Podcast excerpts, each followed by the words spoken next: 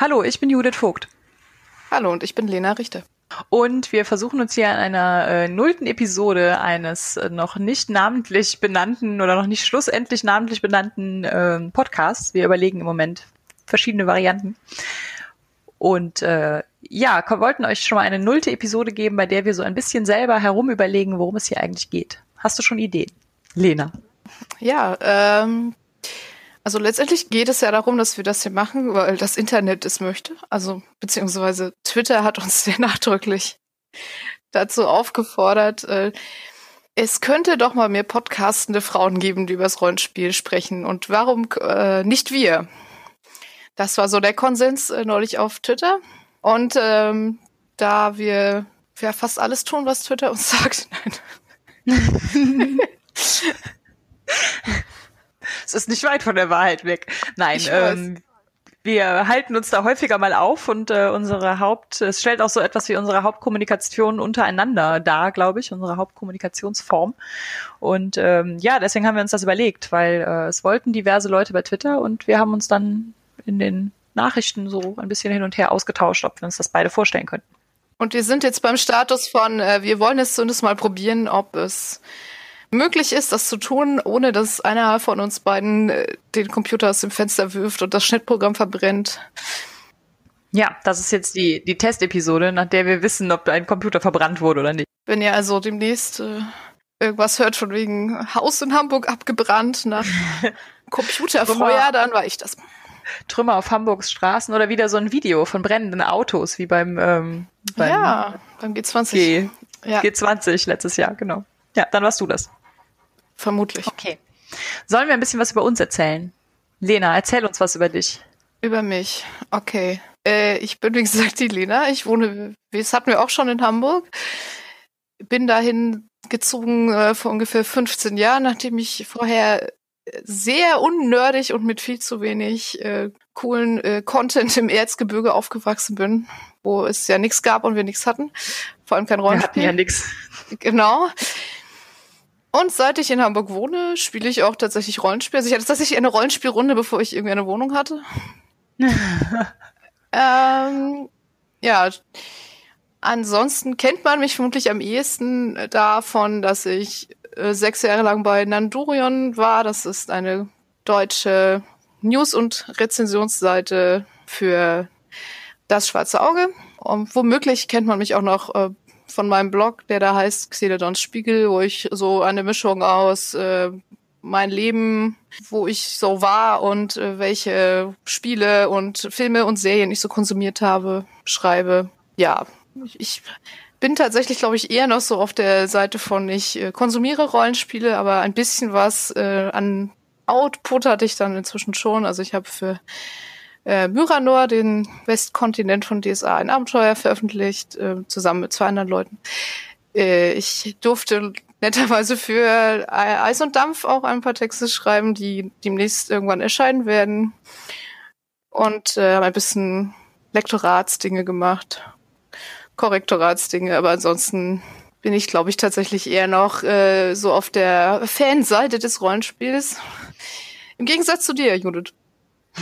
Ich bin auch immer noch auf der Fanseite des Rollenspiels, auch. Aber nicht nur. Äh, Genau, was wir uns so ein bisschen äh, teilen, sind unsere äh, frühkindlichen Erfahrungen in deutschen Mittelgebirgen. Also ich bin in der Eifel aufgewachsen, nicht so ganz tief in der Eifel, aber genug, um äh, quasi keinen Kontakt zur zivilisierten Welt zu haben.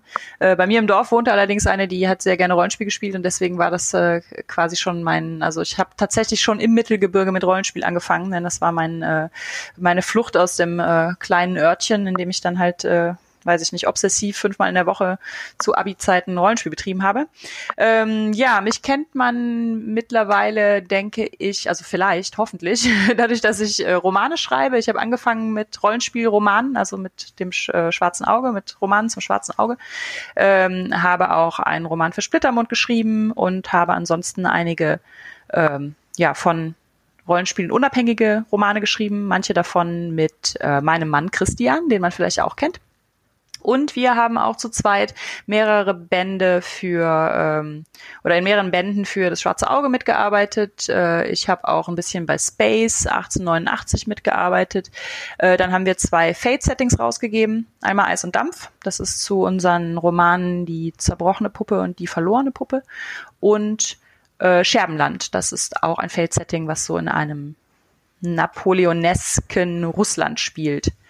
Und ansonsten ähm, habe ich letztes Jahr meinen Bürojob an den Nagel gehängt und mache jetzt nur so Sachen mit Wörtern, also äh, übersetzen, äh, Artikel schreiben, ähm, ja, solche Geschichten, Bücher. Sehr gut. Dinge, Dinge mit Wörtern. Genau. Und alles nur ausgedacht. Das ist alles nur ausgedacht, mhm. ja. Und was soll das Ganze jetzt hier werden? Ähm, die Aufgabenstellung war ja sozusagen, macht doch mal einen Podcast von Frauen über Rollenspiel.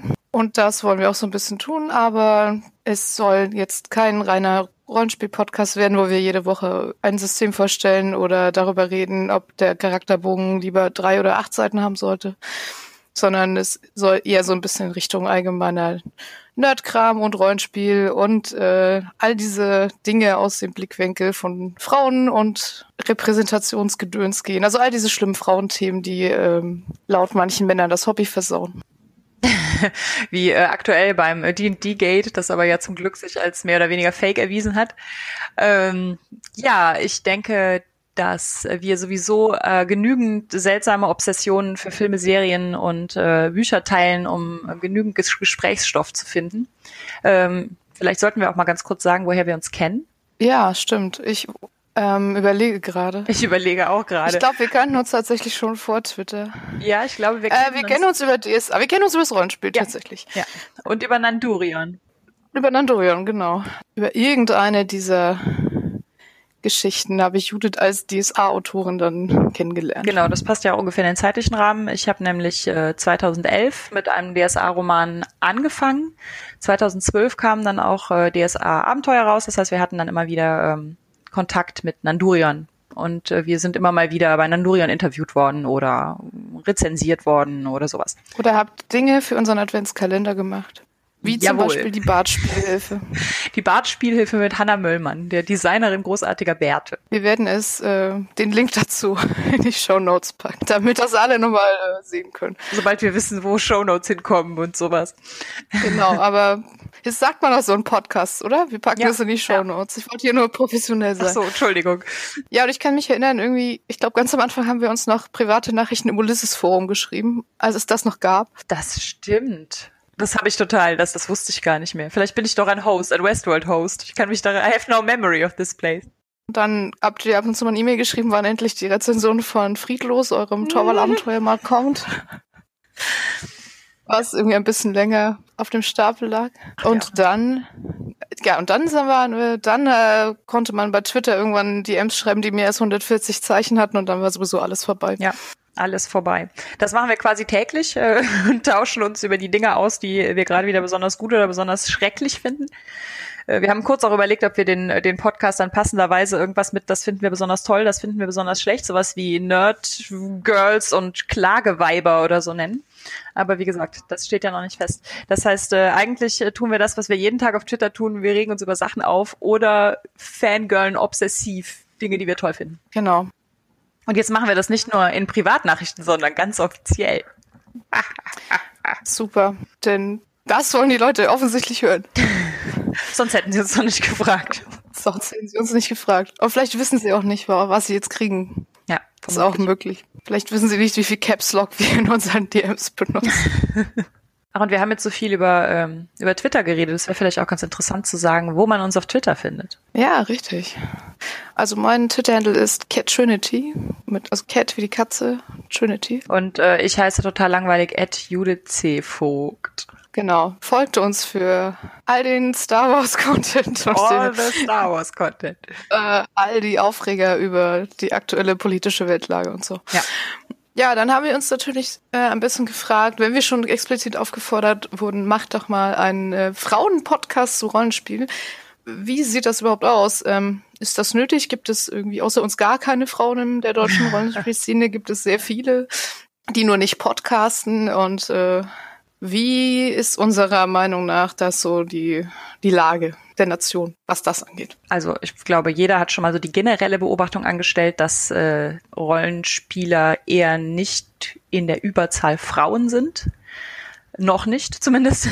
Es ist auch nicht Hälfte, Hälfte, würde ich sagen. Also so meine Beobachtung ist meistens, dass es sich so um weiß ich nicht, ein Drittel Frauen handelt. Wenn man mal so über Cons geht, vielleicht auf Cons auch noch ein bisschen weniger. So im privaten Bekanntenkreis äh, hält es sich natürlich ein bisschen die Waage, weil wir natürlich auch einfach viel mit Rollenspielern und Rollenspielerinnen befreundet sind. Ich würde sagen, es gibt halt ungefähr ein Drittel gefühlt äh, weibliche Rollenspieler von der gesamten Rollenspielszene. Und bei den Autoren würde ich aber glatt sagen, dass es weniger als ein Drittel sind. Den Eindruck habe ich auch, ja. Ja, also sowohl was das Drittel angeht, als auch das äh, ist bei denen, die dann selbst veröffentlichen und kreativ Output haben, der auch veröffentlicht wird und nicht nur für die eigene Runde ist, dass es da noch der Anteil noch mal geringer ist. Wobei vielleicht muss ich das auch noch ein bisschen genauer sagen, weil wir eben schon bei der Vorbereitung festgestellt haben, dass ja äh, sehr viele Illustratoren weiblich sind, also Illustratorinnen, dass auch häufig die Art Direction, wie zum Beispiel bei dem Schwarzen Auge, bei Ulysses, bei äh, ja in, in der Hand einer Frau liegt. Ich würde sagen, bei den Illustratoren sind die Männer tatsächlich, sind es weniger Männer als Frauen? Vielleicht. Vielleicht ist es aber auch Hälfte, Hälfte. Ich weiß es nicht. Wir haben keine Zahlen. Äh, ich würde aber sagen, bei den Schreibern sind es mehr äh, Männer als Frauen. Ja, das denke ich auch. Also es gibt, glaube ich, schon Frauen, die für Rollenspiele schreiben. Was ist mir jetzt nicht so aufgefallen ist, ist, dass es ähm, viele regelerschaffende Frauen gibt von denen ich jetzt wüsste. Also ich könnte jetzt kein äh, deutsches Rollenspiel benennen, was komplett von einer Frau designt wurde zum Beispiel. Oder ich könnte jetzt auch nicht sagen, ähm, hier dieser Regelband für DSA oder was auch immer, der wurde hauptsächlich von einer Frau gemacht. Mhm. Wir haben eben mal so ein bisschen, wie gesagt, äh, wir haben keine äh, statistischen Erhebungen betrieben, wir haben nur ein bisschen herumgegoogelt. Äh, wir, wenn ihr uns gerne sagen möchtet, ihr habt ein Rollenspiel geschrieben und es ist folgendes und äh, ihr seid eine Frau oder wie auch immer, dann äh, tut das gerne. Also das sind einfach nur die Überlegungen, die wir eben angestellt haben. Zum Beispiel bei DSA 5, bei der Neuüberarbeitung oder der, dem Neudesign der Regeln äh, war, soweit wir wissen, keine Frau beteiligt. Bei Splittermond waren wir uns nicht ganz sicher, ist aber auch, wenn dann doch ein eher männerlastiges Team gewesen. Und äh, ja, ich selber habe zwei Fate-Settings geschrieben mit Christian zusammen und muss äh, zugeben, dass ich bei beiden nicht am Regeldesign beteiligt war und auch nicht die, äh, also es ist ja sowieso, es ist ja ein Fate-Setting, das heißt, benutzt sowieso die Regeln von Fate, weil wir keinen eigenen, ähm, ja, kein eigenes Regelsystem erschaffen wollten. Und ähm, bei äh, beiden Settings gibt es natürlich so spezielle Regelmodifikationen. Das gibt's ja immer bei den Fate-Settings und da habe ich jeweils nicht dran mitgearbeitet. Ich habe also nur Hintergrund-Flufftexte geschrieben. Ja, tatsächlich muss man ja sagen, was Setting-Beschreibung äh, angeht, da gibt es ja durchaus zumindest einige Frauen, die mir einfallen, die da wichtige Arbeit geleistet haben. Also zum Beispiel bei DSA Heike Kamaris, äh, Michael Schwefel, Lena Falkenhagen. Die haben ja nicht nur Abenteuer oder Romane geschrieben, sondern auch Regionen mitgestaltet. Ivi de Martel. Ivi de Martel ja. hat auch äh, an Regel, also an Hintergrundbänden mitgearbeitet. Zusatzbänden. Äh, Marie Mönkemeyer, als sie in der Redaktion war, sicherlich auch. Ich bin mir gerade sogar gar nicht sicher, ob nicht äh, dieser elementare Gewalten-Zusatzband, das stimmt, der ist von der Ivi. Regelteil nicht tatsächlich von Ivi war. Aber ich, ich weiß es nicht, weiß nur, dass sie daran beteiligt. Ja, also es, es kann sein, dass es nicht stimmt. Ich habe im Kopf, dass sie das äh, Ding quasi komplett alleine gemacht hat. Ich bin mir aber auch da nicht ganz sicher. Da müsste ich nochmal reingucken oder sie fragen oder so. Nee, also sie hat, also ich weiß, dass, dass sie und Dominik Ladig, ah, ja, das stimmt. glaube ich, hauptverantwortlich für den Band waren. Aber wer da jetzt Regeln und wer den Fluff gemacht hat oder ob sie für die Regeln noch einen externen Schreiber hatten, ich weiß es nicht. Ja. Aber ja, es gibt also schon auf jeden Fall die ein oder andere Frau, die auf jeden Fall viel zu Rollenspiel beigetragen hat. Natürlich auch was, äh, was, also wie man natürlich auch auf jeden Fall noch erwähnen muss, ist natürlich noch Mairi Stritter, die mit Orkenspalter TV, glaube ich, so die bekannte Frau der deutschen Rollenspielszene ist. Ja, auf jeden Fall. Das ist ja auch nicht nur, ich meine, die Rollenspielszene setzt sich ja auch nicht nur aus den Leuten zusammen, die halt die Texte schreiben und die Bilder malen, ähm, sondern ja aus der Community und ich würde sagen, bei der Community ist Orkenspalter schon ziemlich so das, äh, das Herz oder das Gesicht auch. Ja, auf jeden Fall. Und äh, davon abgesehen hat sie ja natürlich auch diverse Sachen selber geschrieben. Sie hat die ja. Übersetzung für das deutsche Nominierer gemacht. Ähm, für ähm, und diesen Deponia-Adaption. Seide, Jade und Blut, das äh, Fate-Abenteuer. Ich glaube, da hat sie auch dran mitgemacht bei Space 1889. Äh, ich wollte jetzt auch gar nicht unterschlagen, dass sie auch schreibt. Ich wollte damit nur sagen, dass es noch nein, andere nein. Aspekte gibt, in de denen Leute mitarbeiten können. Das stimmt. Und ich äh, meine auch, dass so durchaus die ein oder andere Frau auch schon für mich Supportrunden auf Cons geleitet hat. Also ein offizieller ähm, Verlags-Supporter-Funktion. Ich kann mich erinnern, auf jeden Fall Numenera gespielt zu haben auf der Nordcon und äh, Space 1880 auf der Heinzcon. Und das waren so offizielle Demo-Runden mit Spielleiterinnen. Ah, gut, ja cool. Wir hatten eben das äh, Thema Fate auch nochmal und im äh, deutschen Fate-Team und auch im, äh, bei den Moderatoren des Fate-Cast ist ja noch die Friederike Bolt dabei. Und wir hatten uns eben dann nochmal angeguckt, welche Fate-Settings jetzt im Rahmen des äh, Crowdfundings erscheinen werden. Da ist äh, Märchenkrieger los dabei, ein äh, Fate-Setting, das von ähm, Anne Wiesner geschrieben wird. Leider wissen wir ja nicht mehr über sie. Wir müssen mehr über Leider sie herausfinden. Leider wissen wir nicht mehr über sie, aber wir müssen da mal äh, investigativ tätig werden. Genau. Melde dich bei genau. uns. Wo wir schon bei Urwex sind, genau, wo wir jetzt äh, schon bei Urwex sind, da ist natürlich noch Nicole Heinrich zu nennen, die äh, in der Redaktion sitzt und natürlich die Katrin Dodenhöft. Die Trin. Die Trin. Das Trin ja. habe ich gehört. genau, Katrin Dodenhöft, die äh, bei Splittermond ja vor allen Dingen die Romane betreut und generell die Leitung vom Feder und Schwert Verlag hat, da Pathfinder Sachen macht und solche Sachen. Ja, also tatsächlich, es sind uns doch immerhin, glaube ich, über zehn Frauen eingefallen. Mindestens. Mindestens, richtig. Aber natürlich würden uns, glaube ich, auch 50 Männer einfallen. Ja, auch mindestens. Also von daher ist das Ungleichgewicht da schon immer noch wir hatten bei äh, Eis und Dampf ein paar Frauen, allerdings waren da auch äh, die Mehrzahl der Autoren äh, Männer. Äh, aber wir hatten die Sarah Mantei dabei, die hat einige Texte beigetragen. Die Hanna Möllmann, die der ein oder andere von Plittermund, Myranor und DSA sicherlich als Kartenzeichnerin kennt. Die hat aber da auch ähm, geschrieben. Die hat auch zusätzlich einen Abenteuerband noch mit verfasst mit dem Jörg Hagenberg zusammen, Kreuz König. Das ist auch zu Eis und Dampf. Äh, und die Antonia Schmalstieg äh, hat ein ähm, zum Gratis Rollenspieltag ein kleines äh, Abenteuer, das ein Crossover herstellt zwischen Eis und Dampf und Cthulhu äh, veröffentlicht. Das ähm, das ist zum Gratis Rollenspieltag, wie gesagt, erschienen und sie arbeitet da mit der Deutschen Lovecraft-Gesellschaft zusammen. Es gab aber irgendwelche Copyrights-Dinge, weshalb das Tentakelmonster in diesem Abenteuer nicht Cthulhu heißen darf, sondern es ist nur ein ominöses, altes Wesen aus der Tiefe. Ja, aber das klingt cool. Ich weiß noch gar nicht, dass ah, okay. es das gibt. Dann müssen hm. wir dir das mal schicken. Wir haben noch ein paar. Ansonsten war das der Rollenspieltag 2017 und deswegen ist es wahrscheinlich etwas schwierig, da im Moment dran zu kommen. Aber ich glaube, dass es als Download auf der Eis- und Dampf-Seite, also www.eis-und-dampf.de, da findet es sich unter den Downloads. Und wir packen es natürlich in die Show Notes. Genau. Ach, und äh, 2016, das äh, zum Gratis Rollenspieltag war auch von Hannah Möllmann. Die hat also schon eine ganze Menge ähm, Eis- und Dampfkram geschrieben. Dafür, dass äh, die meisten sie ja vermutlich eher als äh, Kartenzeichnerin kennen. Ja, sehr gut. Dann ist bei Eis und Dampf ja trotz des äh, eher frauenfeindlichen Gesellschaftssettings, äh, zumindest äh, hinter den Kulissen alles gut. Naja, wir könnten schon noch ein paar mehr Frauen gebrauchen, aber ähm, ja, das sind die Suffragetten von Eis und Dampf. Äh, wer uns eben auch noch eingefallen ist, ist die äh, Tina Trilic, die äh, Übersetzung macht, aber auch äh, ein Erzählspiel Sin oder Sein, ich weiß nicht genau, wie man es ausspricht, herausgibt, das äh, sich als PDF herunterladen lässt und äh, so allerhand über die deutsche und auch internationale Erzählspiel Sein erzählt.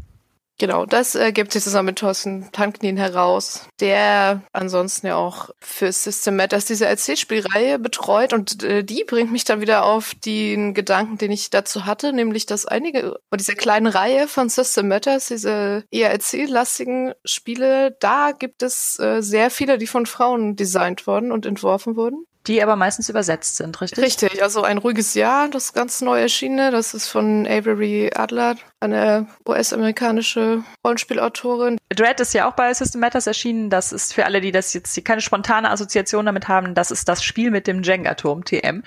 Ähm, das ist von einem Mann, aber es gibt eine äh, ja, Umwandlung von Dread auf Englisch, die Starcrossed heißt. Das ist ein äh, Crowdfunding gewesen von Alex Roberts, die auch eine Frau ist. Und ähm, das wird dann vielleicht auch irgendwann mal übersetzt. Das ist auf jeden Fall auch von einer Frau designt. Auch durchaus anders als das Original Dread. Das ist nicht einfach nur ein Hack, sondern es ist ein etwas anders funktionierendes Spiel, was auch mit einem Jenga-Turm funktioniert und wohl mehr oder weniger als Hack angefangen hat. Genau, und wenn man mehr darüber wissen will, dann kann man sich zum Beispiel das äh, sehr coole Interview mit Alex Roberts beim 3W6 Podcast anhören oder beim One Shot Network ein Actual Play äh, sich anhören oder auf äh, YouTube auch gucken. Ist auf jeden Fall ein Spiel, was ich unbedingt mal ausprobieren möchte. Ja, ich freue mich auch schon sehr drauf. Was lustig ist, weil ähm, es ist ja, es geht ja um Liebe. Starcross geht um Liebe. The Two-Player Game of Forbidden Love. Das ist oh, ein ja. sehr schöner äh, äh, Pitch dafür. Und bei äh, mir in der Rollenspielrunde haben es äh, zwei Männer ge geplätscht. Das fand ich sehr lustig. Also unsere Rollenspielrunde ist relativ geschlechter ausgeglichen. Wir haben äh, zwei bis drei Frauen drin und meistens drei Männer. Und äh, zwei von den drei Männern haben Starcross geplätscht. Das ist doch schön. Forbidden Love ist halt nicht nur was für Frauen. Richtig. Aber was mir dann noch aus der kleinen Reihe anfiel, war halt Kagematsu. Das ist dieses Erzählspiel, war, ähm, was in einem japanischen Dorf in der Shogun-Zeit spielt, äh, mit einem Ronin, der kommt, um das Dorf äh, retten könnte, aber die Dorffrauen müssen ihn dazu äh, bezirzen, mehr oder weniger. Mhm. Und da ist halt die Vorgabe, dass der Ronin von einer Frau gespielt wird und die Dorffrauen möglichst von Männern, also um dieses ganze Verhältnis umzukehren. Und das ist halt auch ein von Daniel Liwon also auch eine Designerin und das waren jetzt einfach schon ja sehr viele eigenständige oder zumindest sehr abwandelnde Regeldesigns von Frauen, die es offensichtlich in den USA ja gibt. Aber es ist uns halt leider keine deutsche Frau eingefallen, die ein deutsches Rollenspiel komplett selbst entworfen hat. Um da nochmal wieder den Bogen zurückzuschlagen zum Anfang der ganzen. Diskussion. Gut, ja, also so generell würden wir uns äh, halt gerne dem Thema Rollenspiel und um dem Ganzen dann einen neuen Blickwinkel zu verpassen, dem Thema Frauen im Rollenspiel widmen. Aber auch, äh, wir würden auch ganz gerne einfach über Filme, Serien und Dinge reden, die uns äh, abseits der Würfel begeistern. Und deswegen, damit ihr eine Ahnung davon bekommt, wie wir uns das auch vorstellen, was diesen Teil angeht, reden wir jetzt mal über einen Film. Juhu. Der ist gar nicht so Fantasy, Science-Fiction-mäßig tatsächlich, aber es kommen viele Frauen vor. Genau, der ist quasi gender-swapped. Ja, richtig. Eines dieser gender-swapped Remakes, die gerade voll in sind irgendwie. Also wir reden über Ocean's 8, ihr habt es euch vermutlich schon gedacht.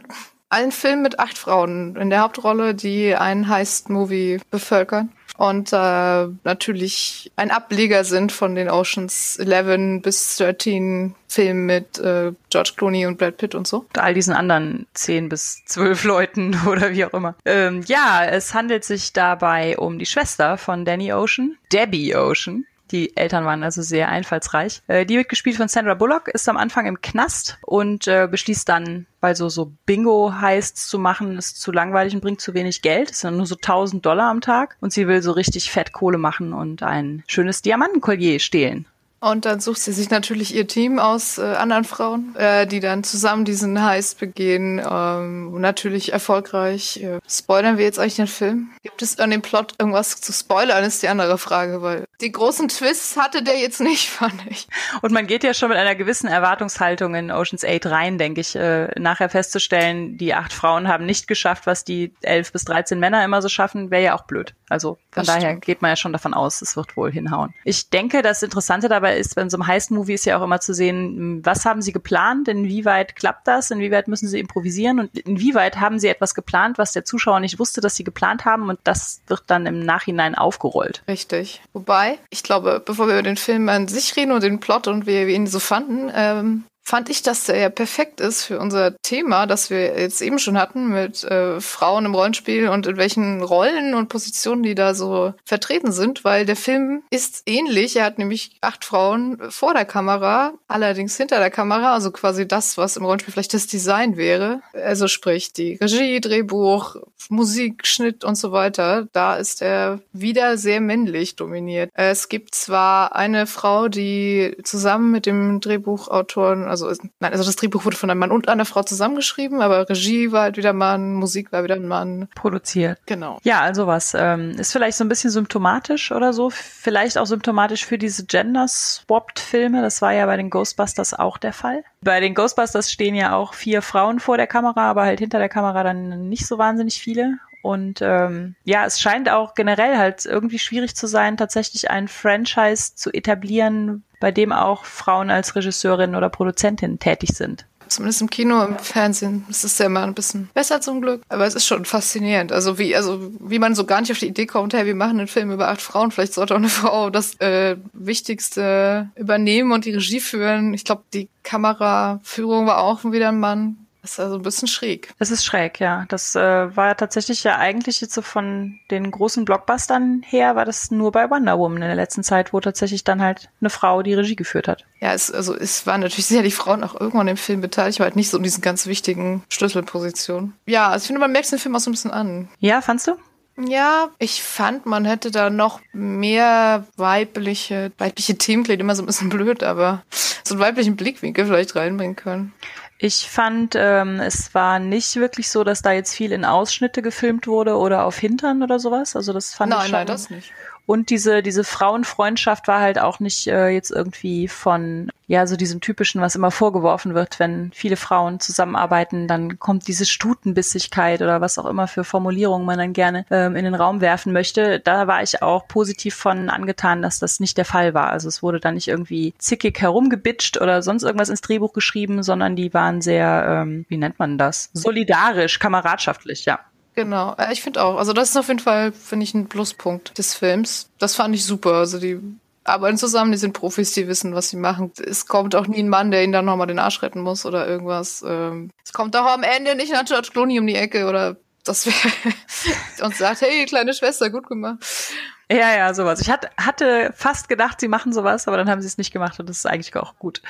Ähm, sie sagen irgendwann auch explizit, sie hätten gerne bei diesem Heist keinen Mann dabei, also keinen männlichen russischen Hacker und auch sonst keinen ähm, zusätzlichen Mann, der noch irgendwie als Hehler oder so tätig ist, weil sie äh, sagen, dass ein Mann mehr Aufmerksamkeit auf sich ziehen würde als äh, eine Frau, die noch anwesend ist bei dieser Gala. Es geht um eine Gala. Ja, sie machen den Heist natürlich auf einem Ball in, äh, im Museum in New York und es ist alles super fancy. Also das ist halt zum Beispiel sowas, wo ich mich frage, weil das jetzt ein Frauenteam ist, müssen sie halt alle schon irgendwo einbrechen, wo sie so ein Abendkleidern sich einschleichen müssen. Und, das äh, stimmt. Mhm. Also äh, hätte das eine Frau vielleicht anders gemacht, wenn sie in, äh, fürs Drehbuch und für die Regie verantwortlich gewesen wäre. Es gibt halt diese eine Szene, ich finde die durchaus nicht unstylisch, wo sie dann plötzlich alle Abendkleider tragen, woher auch immer die dann plötzlich kommen. Sie sind alle mega aufgebrezelt, obwohl sie vorher eigentlich alle, was weiß ich, so Küchenklamotten sind und es so aussieht, als hätten sie mindestens zwei Stunden gebraucht, um sich dieses Abendkleid, diese Frisur und dieses Make-up noch irgendwie anzulegen. Und dann ähm, kommen sie halt so Treppen runter und sehen unfassbar glamourös aus, aber eigentlich haben sie das so innerhalb von zwei Minuten schnell übergeworfen. Und da habe ich auch gedacht, okay, sie hätten jetzt auch durch diesen Hinterausgang, wo dieser Food Truck da, dieser Laster vom Catering stand, da hätten sie jetzt auch rausgehen können. So. Hätten, hätten sie können, ja. Nun gut, es musste diese Szene geben und dabei musste auch dieses Lied laufen. Das war halt so. Das war halt so ein bisschen dieses, okay, äh, wenn wir dann schon acht Frauen haben, dann muss, sie, muss aber jede von ihnen am Ende noch so mal die Prinzessin in ihrem Abendkleid sein. Genau, ja. Und das, da frage ich mich dann halt schon, ob das womöglich dran liegt, dass es einfach cool aussehen sollte und, und stylisch sein sollte. Gut, eh, bestimmt, aber man fragt sich natürlich, hätte das vielleicht eine Frau als verantwortliche Schreiberin und Regisseurin gedacht, ach komm, das lassen wir mal. Ja, ja, es stimmt schon. Es hatte auch so ein bisschen dieses, gerade bei, ähm, bei zwei Charakteren fand ich, war es auch so, dass die, die hat zum Beispiel die, äh, die Taschendiebin, die immer mit dem Skateboard rumfuhr, das hatte halt so diesen klassischen, wie früher bei diesem eine wie keine oder sowas, wo dann das wunderschöne Mädchen die ganze Zeit die hässliche Brille anhat und dann nimmt ihr Freddie Prince Jr. die hässliche Brille ab und oh, sie ist ein wunderschöner Schwan.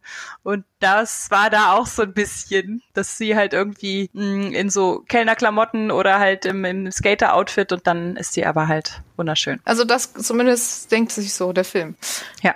Und ich sage auch nicht, dass ich die Szene jetzt nicht, nicht nett fand zu gucken. Äh, es war schon sehr cool, wie die alle so ihre Abendkleider mit dem eigenen Stil hatten auch und ihre eigenen coolen Frisuren und so in Szene gesetzt wurden. Aber es wäre jetzt auch nicht unbedingt nötig gewesen. Genau, vielleicht reden wir dann einfach doch mal darüber, wie wir den Film fanden. Ich war auf Deutsch drin, weil wir mit unseren Kindern drin waren, denn der hatte FSK 0 es ist, denke ich mal, für Kinder normalerweise etwas überfordernd, dass äh, dieses Heiß-Ding mit dem Hin und Her und äh, ja, aber da unsere Kinder ja elf und äh, neun sind, war das für die schon in Ordnung. Ich fand das lustig.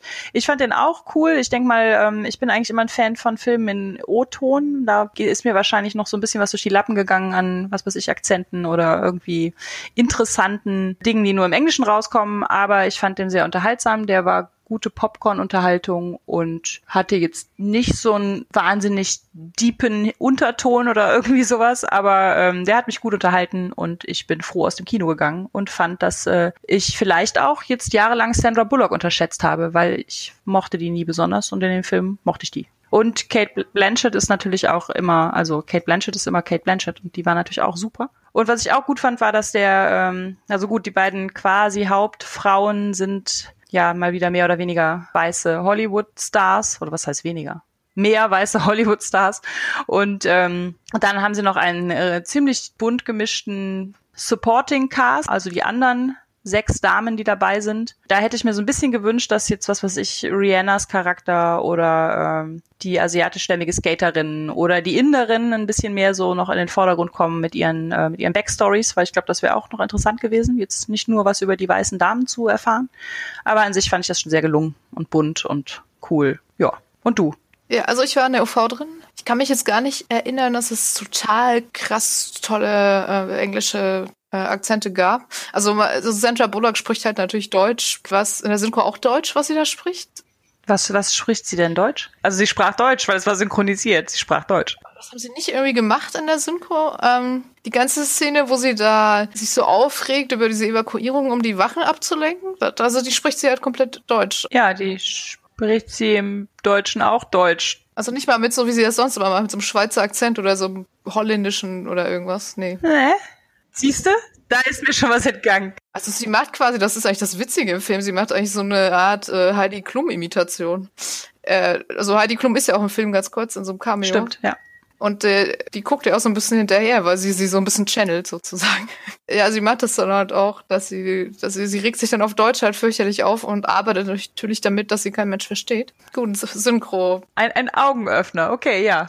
Ich weiß schon, warum ich normalerweise Filme mit dem Original gucke, aber gut. Ich fand ihn auch nett, ich fand ihn unterhaltsam. Ich hätte tatsächlich, glaube ich, vom, vom Plot noch ein bisschen mehr erwartet, weil so ein Heißmovie lebt ja irgendwie auch davon, dass dann währenddessen doch alles schief geht und dann, wie du schon sagtest, sie müssen improvisieren, äh, sie müssen sich was einfallen lassen und dann kommt doch noch mal was ganz anderes und das fehlte so ein bisschen, weil es geht ja schon fast alles gut. Und äh, dann fand ich halt so diesen äh, Ball, der war ja so der Höhepunkt im Prinzip. Danach ging der Film noch so ewig weiter. Das stimmt, dann kommt noch dieser Versicherungsfuzzi. Ja, da kommt euch das, hä? Das ist doch jetzt irgendwie, das interessiert mich doch jetzt gar nicht, was, was, also diesen ganzen Nachklapp, den fand ich extrem schwach. Also für mich war der Ball wirklich so der Höhepunkt und so wie sie dann nachher mit ihren Abendkleidern rausmaschinen, hätten sie auch von mir aus hätten sie abblenden können, weil danach kam nichts mehr Wichtiges, wirklich. Bis auf die, oh, äh, ja, wir haben dann eigentlich ja doch noch ein bisschen mehr geklaut und naja, also ja, ja, das stimmt. Das ist jetzt, das also das ist ja kein Plot, das war so, wenn man das einen Plot-Test nennt, also das ist ein sehr blöder Twist, weil der war irgendwie dumm. Das hat mich auch gestört. Dieses, der Kühlschrank ist auf und es sind lauter Juwelen noch drin und dann erklären wir euch, wie die da reingekommen sind. Das war so ein bisschen so, mm, naja, gut.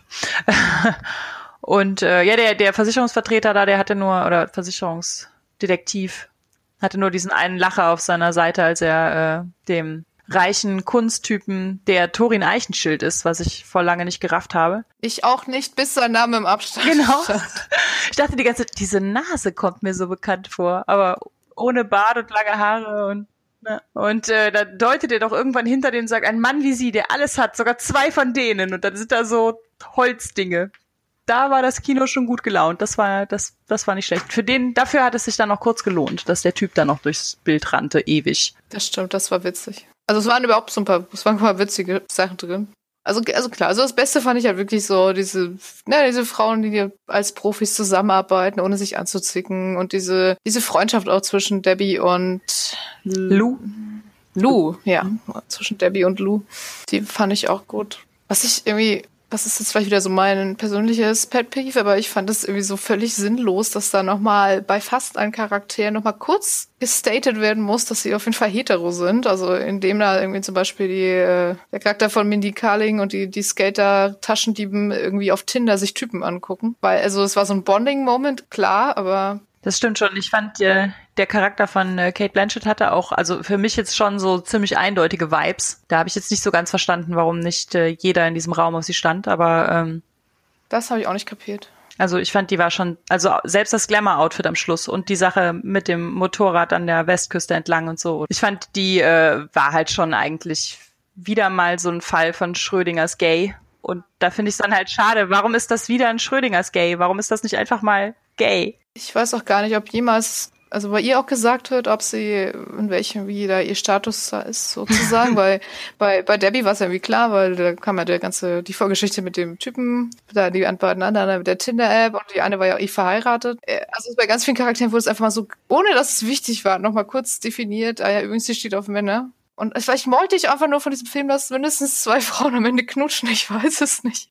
Aber es wäre schon schön gewesen. Ich hätte auch gern mehr von den äh, Nebenfiguren gesehen. Das, das fand ich halt auch so ein bisschen schade. Also ich fand, die kamen eigentlich nur so in ihrer Funktion für den, für den Heiß und für den Plot vor. Also der, ne, die eine muss die Diamanten schneiden und die andere muss äh, da den Taschenstiebstahl begehen und, äh, und so weiter und so weiter. Äh, ich hätte gerne über die ganzen Figuren ein bisschen mehr gewusst einfach. Mhm ist vielleicht zu viel erwartet von so einem Film, der eigentlich hauptsächlich wirklich Popcorn-Kino sein möchte, aber ich, ich hätte gerne noch ein bisschen mehr über die Charaktere gewusst und ich hätte gerne gehabt, dass diese Vorbereitungsphase noch ein bisschen, bisschen länger gewesen wäre, ein bisschen mehr diese Planung äh, und dafür hätte man halt dieses Nachspiel nach dem Heist sehr viel kürzer machen können. Da hätte mir auch so eine Montage gereicht, wie sie dann am Ende alle weggehen. Ja, meine, äh, meine Kinder fanden am besten die, äh, die Hackerin, die von Rihanna gespielt wird, und die Taschendiebin. Und äh, da habe ich auch gedacht, gerade die, die Hackerin mit ihrer kleinen Schwester, die ja auch noch Bastlerin ist und sowas, also die so, so ja. Gadgets basteln kann, das hätte ich auch cool gefunden, über die noch ein bisschen mehr. Also. Die hätte ich auch, also die würde ich mir auch einen eigenen Film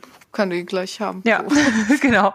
Mit ihrer Billardkugel und sowas, die hatte schon was. Also es ist halt, äh, also, also was sie gut gemacht haben, ist die Charaktere schon quasi über, über ihr Outfit, ihre Optik und diese ganzen Gimmicks wie das die Billardkugel und dergleichen da in Szene zu setzen. Aber es blieb dann sehr an der Oberfläche. Ich habe gehört, am Startwochenende hat Oceans 8 jetzt schon mal mehr eingenommen als alle Oceans-Filme vorher. Und 70 Prozent der Kinokarten wurden von Frauen gekauft. Ja, es war auch sehr weiblich äh, in unserem Kino. Und sehr voll tatsächlich. Der Saal war fast voll. Ja, bei uns war es Sonntagnachmittag und es war ein wunderbarer Sonnennachmittag. Das heißt, es war nicht so ganz voll ähm, und es war so unterschiedlich. Also ich würde sagen, es waren viele Paare da. Und lustigerweise saß vor mir eine äh, Frau mit äh, Kopftuch und Mann. Das fand ich auch mal lustig, also so als Kombi im Kino. Mal zum Thema Ocean's 8, äh, über das Thema mit äh, Gender-Swapped Film und warum die jetzt vielleicht gut oder schlecht sind und so weiter reden wir vielleicht ein anderes Mal noch. Wenn das hier denn weitergeht damit kommen wir dann auch zum Schluss dieser Folge. Denn das war ja sozusagen erstmal nur ein Testballon. Unsere Folge null dieses Podcasts, der noch keinen Namen hat, äh, den wir jetzt auch noch nicht umfangreich mit eigener Website und eigenem Twitter-Account versehen haben. Denn wir wollen ja eigentlich erstmal wissen, ob das jetzt denn irgendwie so ungefähr das war, was Twitter von uns wollte. Ja, äh, genau, ihr hattet, ihr habt es gefordert, ihr habt es bekommen. Äh, schreibt uns, ob ihr äh, es mochtet, ob ihr es okay fandet. Ähm, erstmal auch danke für die Idee, dass ihr äh, das quasi an uns herangetragen habt. Nein, dass ihr uns die Idee gegeben habt, das mal zu versuchen. Und ähm, ja, wir würden uns freuen, von euch zu hören. Genau, und da wir ja noch kein Twitter-Handle für den Podcast haben, sagen wir einfach nochmal unsere eigenen. Also ich äh, bin auf Twitter at CatTrinity. Und ich bin äh, total langweilig at Judith C. Vogt. Zusammen ohne Punkt, ohne Bindestrich oder sonst irgendwas. Und wenn ihr das nicht in 280 Zeichen ausdrücken könnt, könnt ihr uns natürlich auch gerne eine E-Mail schreiben. Auch da haben wir doch keine eigene Adresse, deswegen könnt ihr mich zum Beispiel unter Xeledonsspiegel zusammengeschrieben at gmx.de erreichen. Und mich, jetzt bin ich fast wieder genauso langweilig, unter judith at jcvogt.de. Also schreibt uns gerne, wir wollen das alles wissen ob ihr das gut fandet, ob ihr davon mehr hören möchtet. Äh, wenn wir in unserem ersten Abschnitt über Frauen in der deutschen Rollenspielszene noch Dinge vergessen haben, also nicht Dinge, Personen, die wir hätten erwähnen sollen, oder Rollenspiele, so, die wir hätten erwähnen sollen, weil sie von Frauen sind. Zum Beispiel, so also gerade jetzt äh, auf die auf die deutsche Szene halt bezogen. Wenn wir da jemanden vergessen haben, wenn wir Spiele vergessen haben, Designerin vergessen haben, äh, dann schreibt uns das auch gerne, dann gucken wir uns das gerne an und gehen nochmal drauf ein. Und wenn ihr selber äh, Rollenspiele designt, für Rollenspiele schreibt, äh, zeichnet, organisiert und macht und tut und gerne mal hier als Gast mit uns quatschen möchtet über das ganze Thema, dann könnt ihr euch auch gerne bei uns melden. Gut, äh, dann möchten wir uns noch bei ein paar Leuten bedanken die uns mit Rat und Tat und Musik und all sowas zur Seite gestanden haben. Richtig. Äh, der Jingle, den ihr am Anfang gehört habt und gleich am Ende wieder hören werdet, äh, ist von Oscar. Äh, Ed Ghoulgrube auf Twitter, falls ihr ihm folgen möchtet. Danke, Oscar. Und ansonsten für Hilfe eher hinter den Kulissen möchte ich mich bedanken bei Markus Wittmer vom 3W6 Podcast und bei Daniel vom Spätfilm Podcast, die mir geholfen haben mit meinen technischen Fragen zum Thema Podcasten und wie mache ich das eigentlich? Und ja, mir da so ein bisschen das äh, kleine Einmaleins des Aufnehmens und des Schneidens und Hochladens äh, näher gebracht haben. Ja, vielen Dank dafür. Ja, genau, von mir auch. Und damit denke ich. Kommt jetzt der Jingle von Oscar kommt jetzt der Jingle. Viel Spaß mit dem Jingle und äh, wir hören uns vielleicht bald. Ja.